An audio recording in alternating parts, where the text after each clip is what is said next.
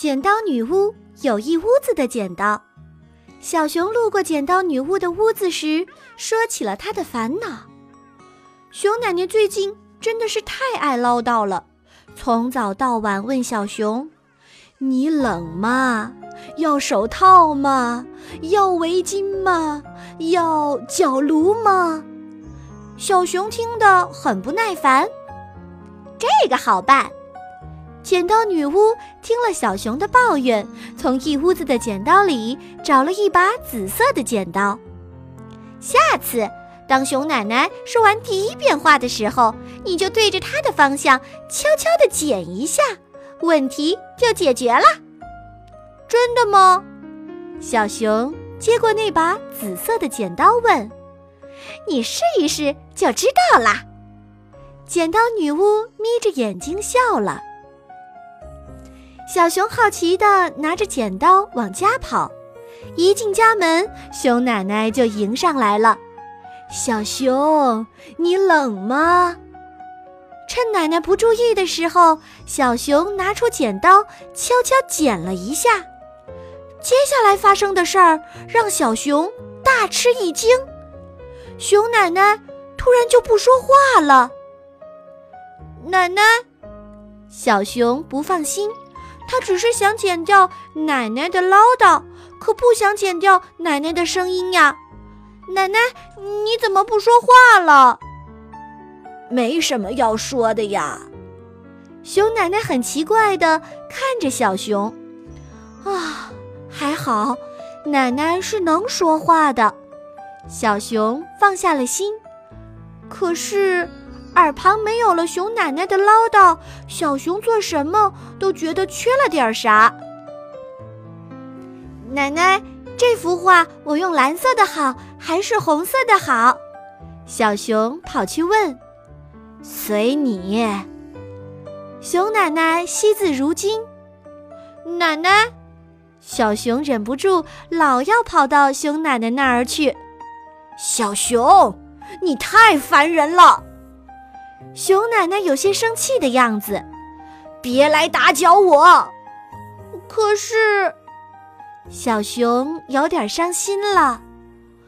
奶奶，以前你可是一直追着我问个不停的。不会吧？熊奶奶愣了一下，我怎么一点儿都不知道？不知道！小熊惊叫起来：“不可能！”我要去找剪刀女巫。小熊一口气跑到了剪刀女巫的屋子里。你的这把剪刀到底剪掉了什么？剪掉，剪掉关心呐！剪刀女巫说道：“熊奶奶太关心你了，你悄悄一剪，剪去了关心，那你就听不到唠叨了吗？”小熊急了，啊！那怎么把剪断的唠叨给缝补上呀？这个简单。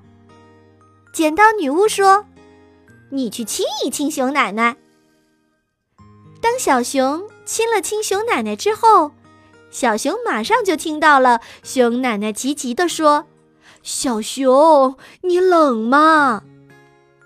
谢天谢地，小熊在心里说道：“啊。”总算没事儿了。可没过两天，小熊再一次来到了剪刀女巫的屋子，说起家里新来的小客人小欢，实在是太淘气了。昨天早上，他折了一屋子的纸飞机，说他想当机长，结果把屋子弄得一团糟。今天早上一起来，小欢又开始画画了。调了一大盘子的颜料，画了好多的画，这些颜料都溅到墙上去了。这淘气，嗯，不知道是不是可以剪得掉啊？剪刀女巫把屋子打量了一下，找了一把绿色的剪刀，喏，给你，你去吧。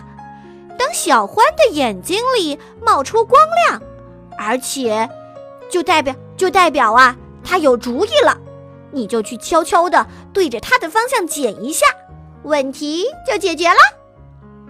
小熊高兴地拿着剪刀回去了。小熊，当小欢看到小熊手里的绿剪刀时，眼睛里一下子闪出了光芒。我想到了。他的话还没说完，小熊就用绿色的小剪刀悄悄地剪了一下，小欢的眼睛失去了光彩。嗯，想捏点什么呢？小熊拿出了一大盒子的橡皮泥，这可是小欢最喜欢的玩具。平时啊，他会捏出一个森林，在森林里挂上各种各样的灯。